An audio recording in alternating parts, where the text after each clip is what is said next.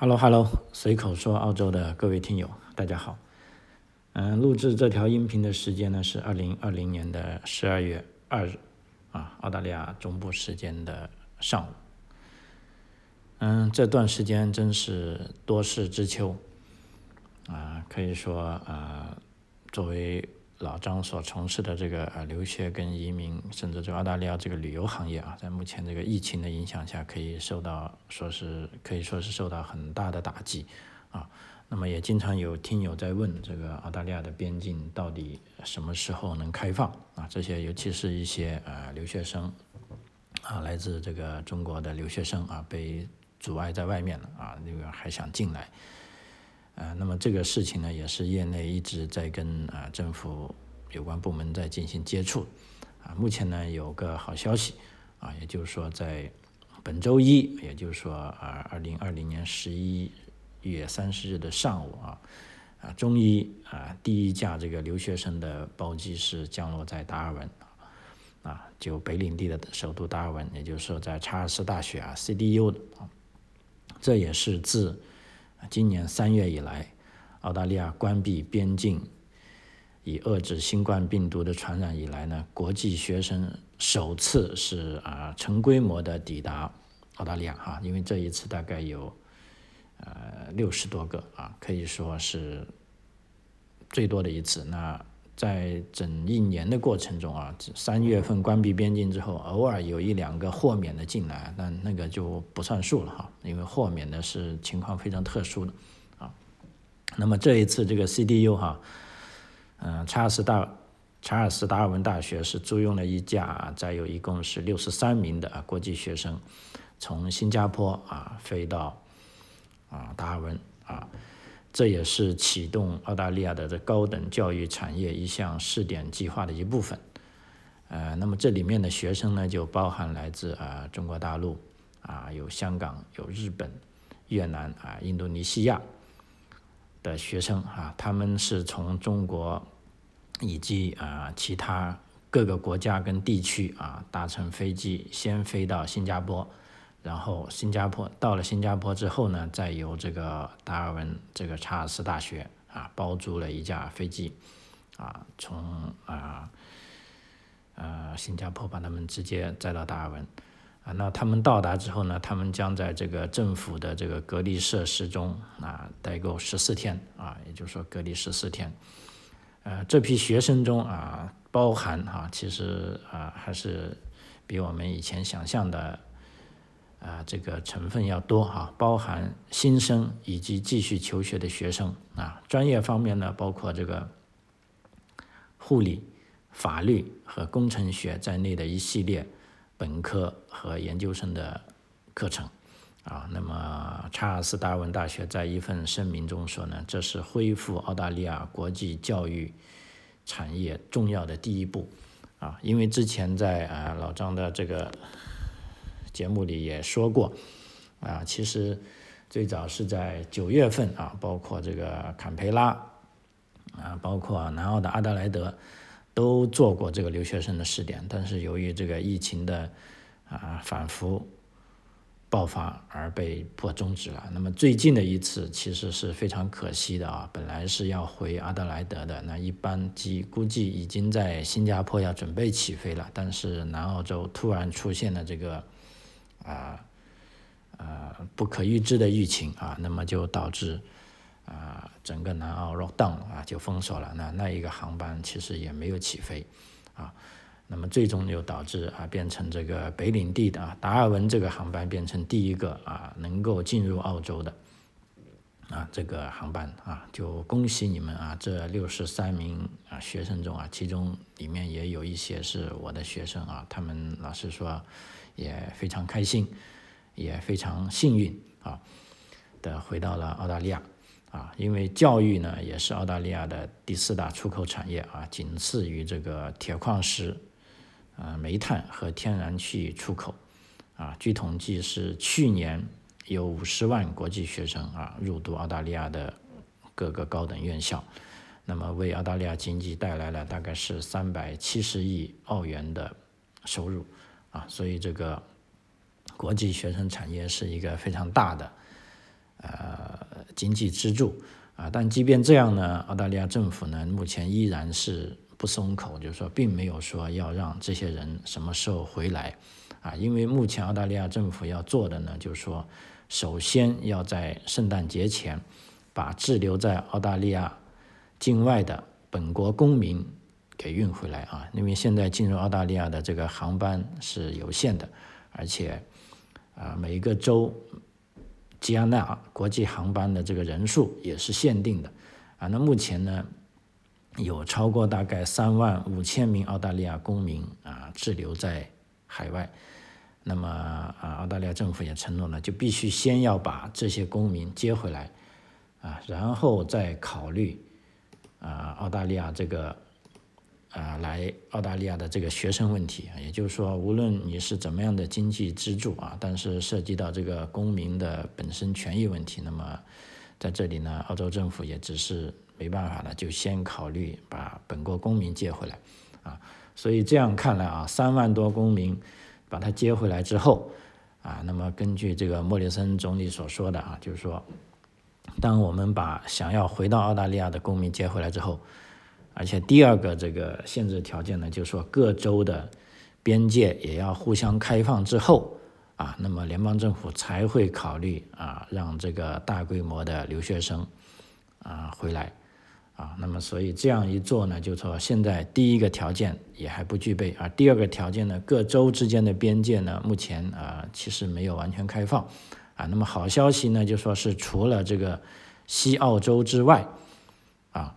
啊，这个西澳洲非常大，我们知道，那西澳洲比较有代表的大学呢，就是在 Perth 的这个西澳大学，啊，那么其他的州啊，包括啊新州、维州、昆州，啊，南澳洲，啊，北领地跟这个塔斯马尼亚州，啊，目前这个边界都在啊前天开始啊相互开放了，啊，那么所谓相互开放呢，就是啊。嗯，大家都可以去到彼此的州，而且关键呢是不需要隔离啊，因为一旦需要隔离的话呢，那这个问题就很麻烦啊。所以，我们讲的边界开放就是不需要隔离啊，要有这个基础啊。那么目前呢，啊，澳大利亚境内呢，基本上啊是按照一个月以前的步骤啊可以实现了啊，就是说如果西澳洲能够在明年。一二月份开放的，那基本上就是说啊，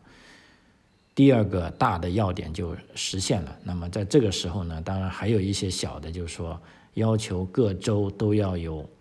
隔离这个呃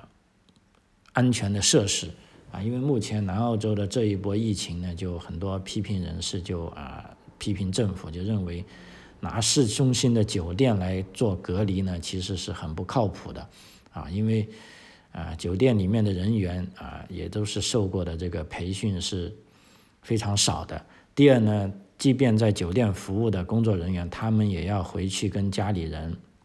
一起生活。那这其实就是导致这次南澳洲疫情反复的一个很重要的原因啊，就是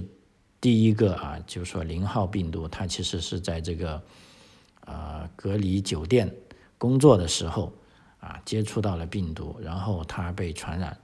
啊，然后他回到家里呢，又传染到啊其他人，啊，那么结果其他人呢又通过聚会又一传染，啊，所以接下来啊，咱们这些留学生回来之后，究竟需要怎么个隔离法？啊，各州的这个处理的方法不同，啊，但是按照这个联邦政府的规定，那么各州一定要拿得出这种确实的方案。因为现在啊，在海外的留学生大概一共有十万人，其实这个数量是非常大的，啊，一下子在短时间内回来呢，如果这个隔离政策没有做好呢，啊，其实也是有爆发这个呃传染的风险的，啊，比如说目前啊这一班来自呃从回到达尔文的学生，他们下了飞机呢，是直接去这个达尔文附近的叫做这个霍华德泉隔离场所。为期这个十四天的隔离生活，啊，而且这十四天的隔离生活呢，这都是这一个设施呢是由政府来运作的，啊，也就是说它的标准会比较高，啊，应该也更安全，那么这一次回来的，我看我这个学生啊，他交纳的费用啊，这个也是比较多家长关心的。他是向校方交纳了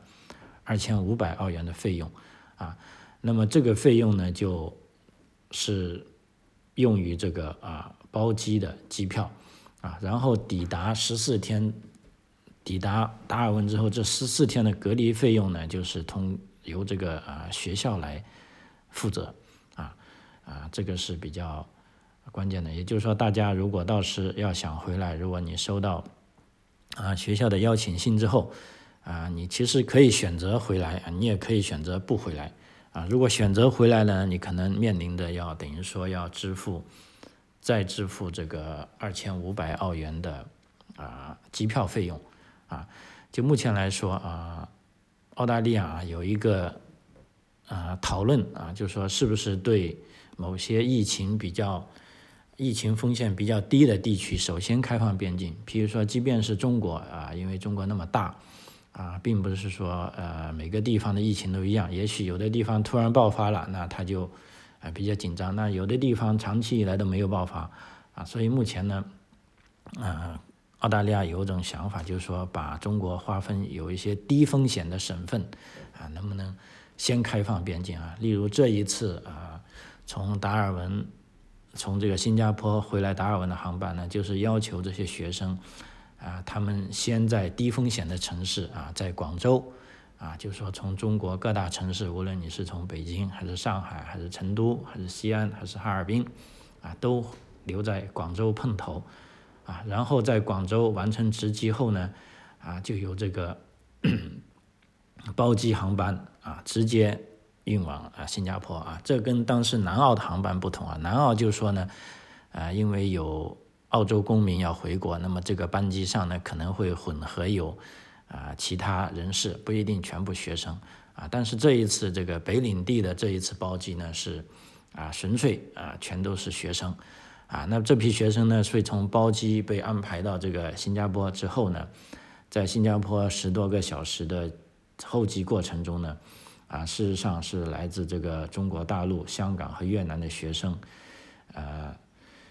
他们都会是分开区域休息的啊，因为有一些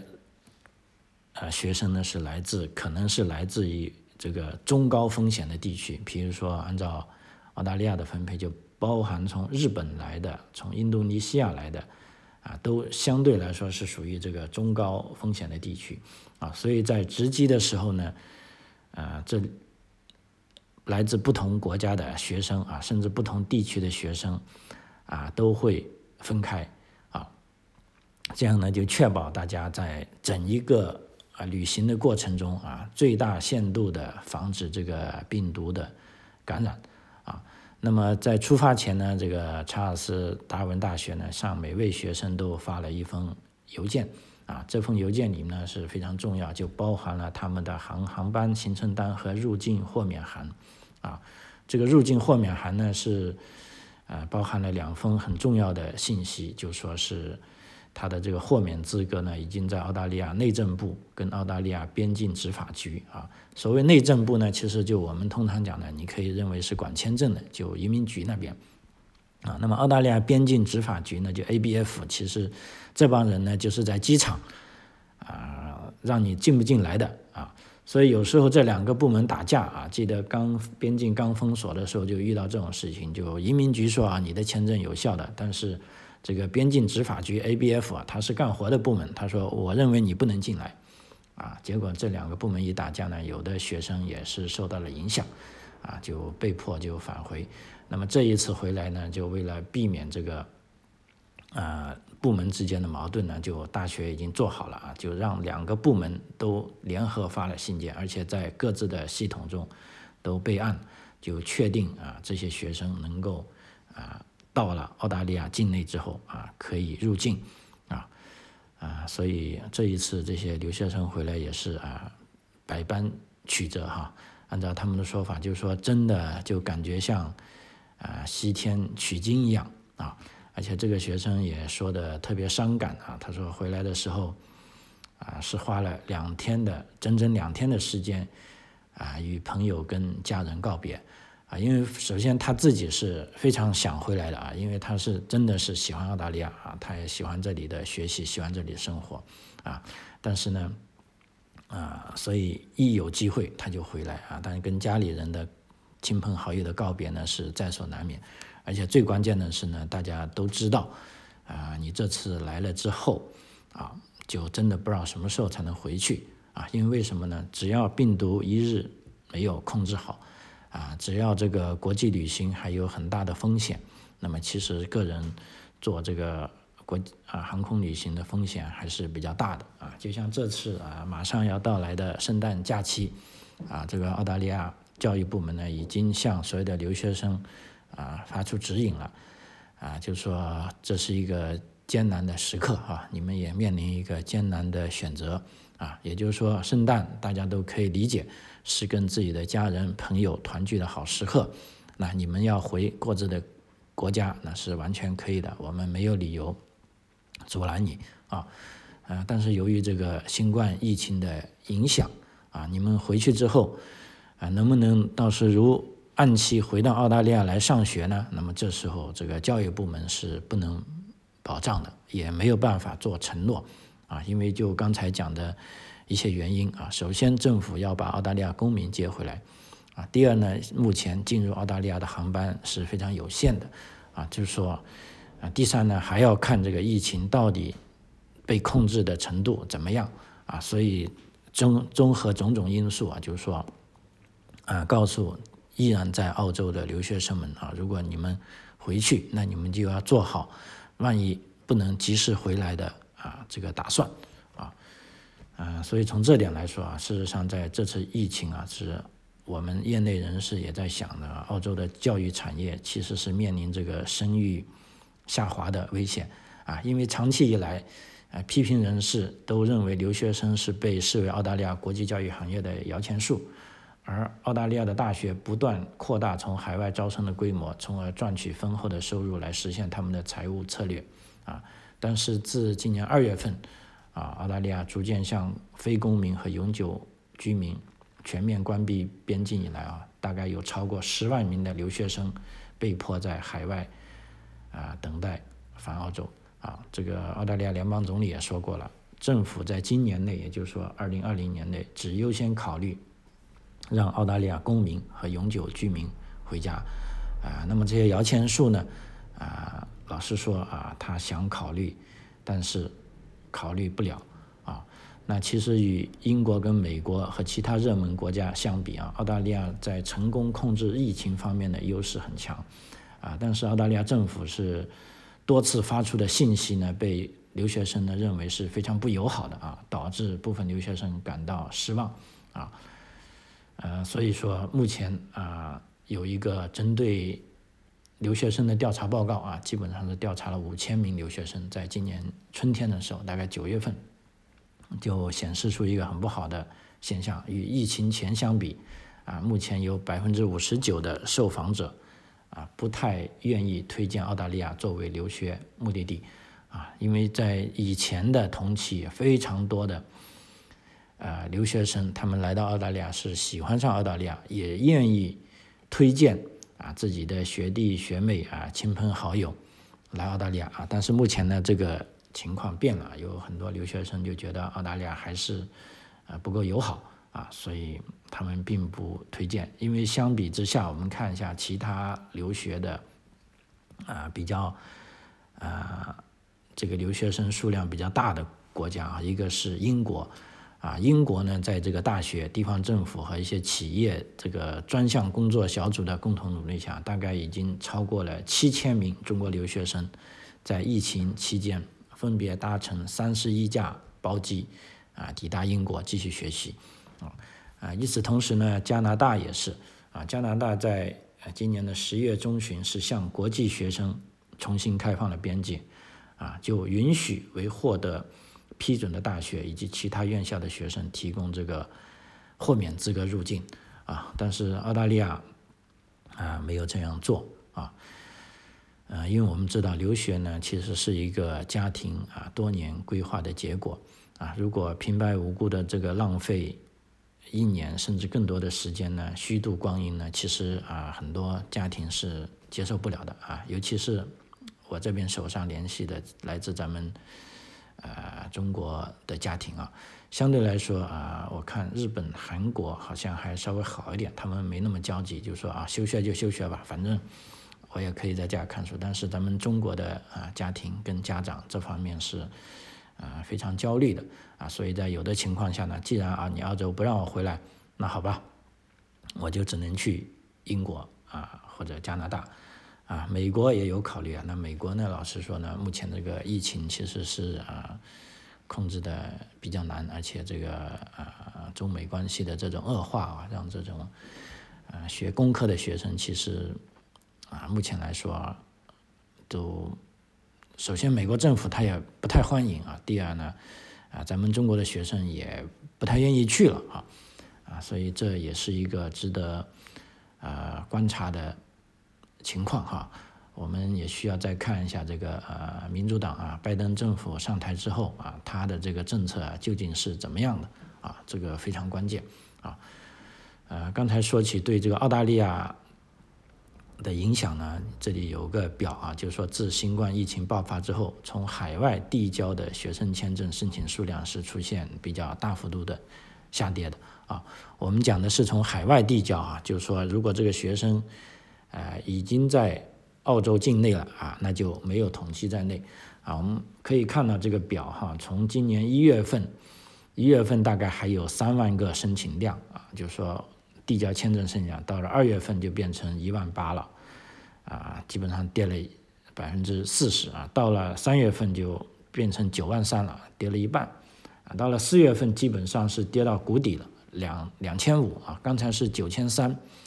呃，两千五啊，基本上是，呃，也是所谓这种断崖式下跌啊，看这个曲线就是，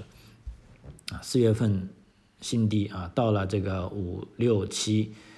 八九啊，现在每个月都在逐渐增长啊，但是相比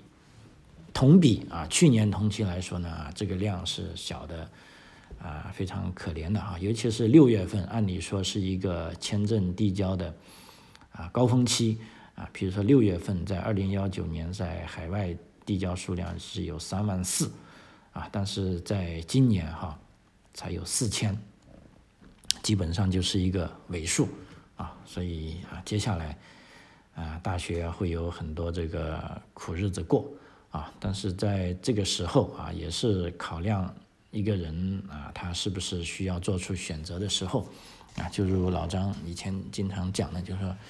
一个水沟里当水满的时候，你是看不出跟别的水沟的区别的啊。但是只有这个水沟的水少了之后啊，下面有多少石头啊，究竟怎么样的？啊，这时候呢，你才会真正的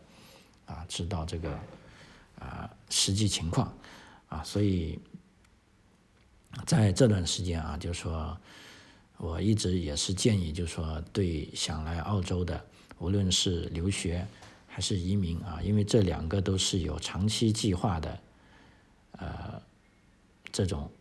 呃，考量的啊，因为旅游就不说了，旅游就是边境开放你就来啊，不来不开放你不来，因为你想来也没用啊。但是留学跟移民都是有一个长期的计划的，那这方面呢，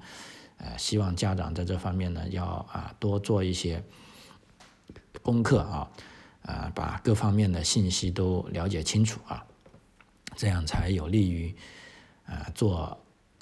出这个正确的抉择啊。那么就我来说呢，家长主要就。呃，问我这边多的呢，主要就是担心澳洲是不是安全的啊？它是不是对中国啊依然友好啊？那这里呢，正好还有一点时间，我也说一下，因为就目前来说，其实啊，我们可以看到这个政府间的关系呢是啊急转直下啊。最新的一个呢，就说是莫里森总理啊跳出来要求中国政府道歉啊，这个就是一个。很搞笑的事情啊，因为以前我们都是听说是中国政府要求谁谁谁道歉啊，谁谁谁又啊影响了这个中国人民的感情哈。那么目前这一次最新的情况呢，是莫里森要求中国政府道歉啊。这一个原因呢，其实我想大家都啊知道了哈，就是这个中国外交部一个发言人呢就发了一个推特啊，推特上呢就写的这个说澳大利亚的国防军啊杀害。儿童，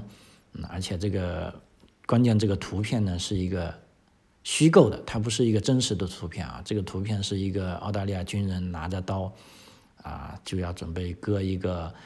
儿童的这个喉咙啊，还说我们来了，我们会把你带回家啊，那么这在澳大利亚社会呢就掀起了这个轩然大波。啊，因为首先呢，澳大利亚国防军在阿富汗战争中啊，出现这种虐杀平民的情况啊，在澳大利亚政府，在澳大利亚国内已经是轰轰烈烈了。就是说，经过一个叫布莱登将军的调查，调查了四年啊，出现了大量的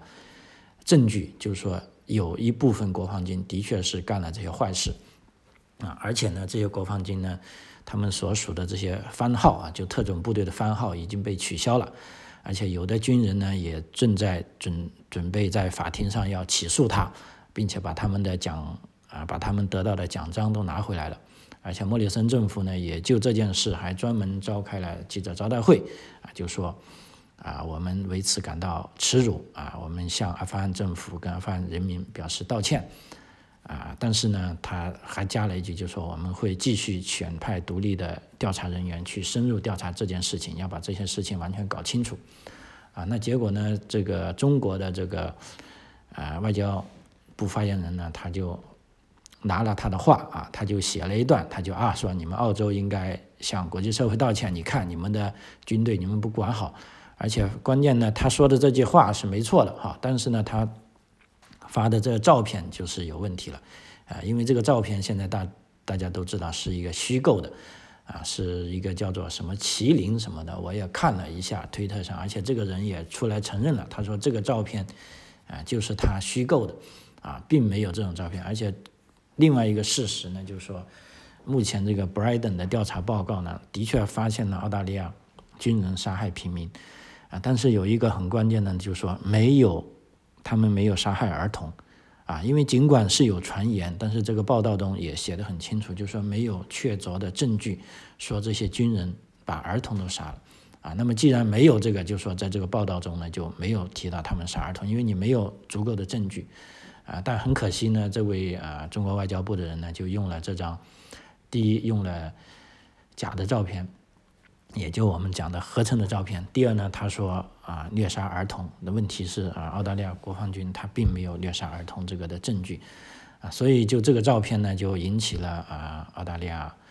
啊从这个官方到民间的反感啊，因为你作为一个外交部的发言人，你就是代表一个政府啊，那么你按道理你政府做的事，你要想说的都应该是非常确切的啊，那你拿这种假的照片。啊，然后去指责其他国家呢？那这就基本上是不可接受的啊！所以，啊，澳大利亚总理就要求中国政府道歉那么中国政府当然不会道歉了，现在已经说了啊，这个外交部发言人这个华大姐已经说了，我们不会道歉啊，你们要管理好你们自己的军人啊啊，所以就陷入了这种口水当中啊。那么在这一次呢，就是说啊，那么这个推特呢，他是怎么说呢？推特他说他不会禁止或者隐藏这个外交部发言人的推文，但是他已将他的图片标记为啊敏感内容啊，而且将这个外交部发言人呢，把它标明为啊官方政府的账户啊，也就是说大家去看的时候，你要知道这不仅是代表他个人啊，他是代表了一个啊国家政府的啊。另外呢，就说啊，当然了，在国际上也有很多支持澳大利亚的声音，比如说这个澳大利亚的盟国啊，这个新西兰啊，新西兰总理啊阿登纳阿登妹啊，他就说了，按照他的说法，就说呃，这个中国外交部发言人发布的照片是。虚构的啊，令人担忧啊！无论是加拿大、澳大利亚还是美国，我们都与我们主要的贸易伙伴中国和其他国家保持密切的关系。但是啊，当然我们总是为各自的自身利益开展关系啊。就是说，新西兰已经向中国当局表明，我们对该图像的使用表示关切啊。这是一则不实的发帖啊啊，这也就说是新西兰的方式。啊，啊，那作为另一方面，就是说，呃，在澳大利亚总理发出向这个啊中国要求道歉之后呢，他也通过微信啊，就向澳大利亚的华人啊说了他的这个呃观点啊。因为什么呢？我们老老是说，在澳大利亚的华人啊，经常会受到这种啊中澳关系啊变化的影响啊，我们也不想因为这个啊，尤其是受负面影响啊，所以这时候呢，啊，我们都很关心啊，这个澳大利亚总理他会对本国的华人怎么说啊？所以他在当天的下午，也就昨天啊，应该前天下午，在微信平台发布了文章啊。他说：“这个含有澳大利亚士兵虚假图片的帖子，并不会削弱削弱大家对澳大利亚华人社区的尊重与赞赏，也不会削弱我们与中国人民的友谊。啊，我们认可，啊，深切感谢并重视几代华裔移民为澳大利亚做出的贡献。澳大利亚华人社区将继续发挥举足轻重的作用，确保澳大利亚继续成为成功的多元化国家。”啊，呃，大概是这么讲，而且呢，这个移民部长啊，也在社交媒体上表示，这个代理移民部长 Alan Tong 啊，他说，中国政府发布澳大利亚士兵谋杀幼儿的假照片是可耻的，啊，但他同时强调，这条推文并不能反映一百二十万澳大利亚华人的观点，啊，那么在澳大利亚的。部分华人呢就认为啊，移民部长的讲话算是一种对华人的信任，也是一种期望。如果澳大利亚受到威胁或者挑衅，啊，在澳华人会支持政府勇敢的回击。当然了，也呼吁中国政府跟澳洲政府双方能够保持冷静和包容。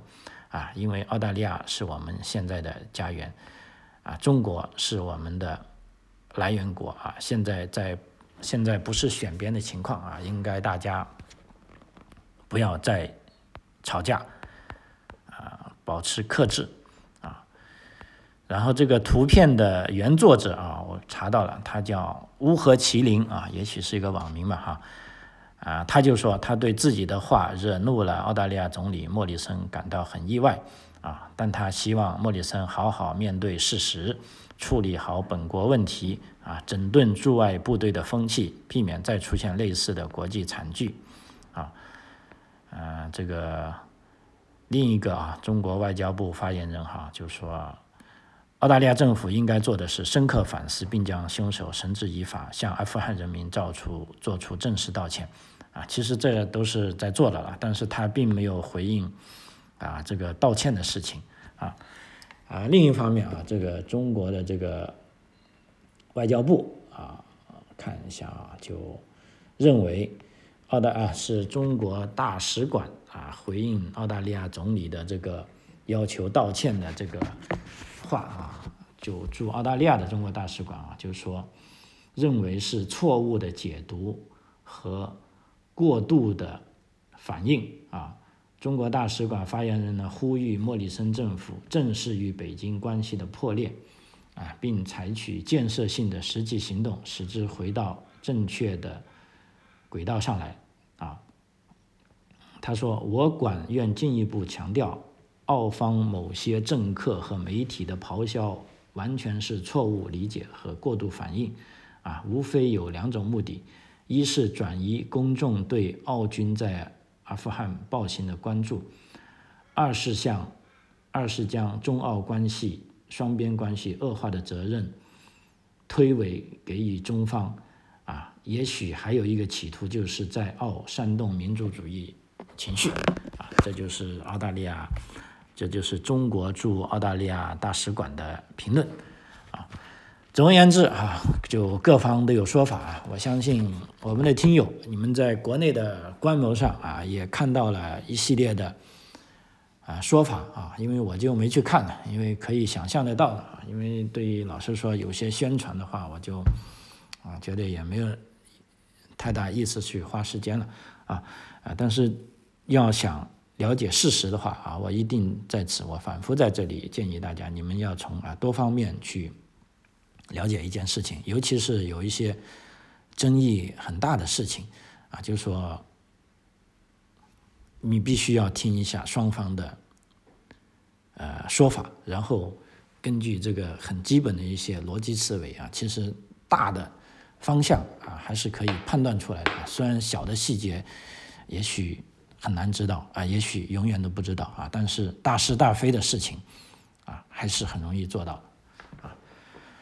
好，今天这个时间关系啊，节目就到此为止。非常感谢您的收听啊！那么在下一期的节目里，我们会准备一些关于在澳大利亚怎么样过圣诞节的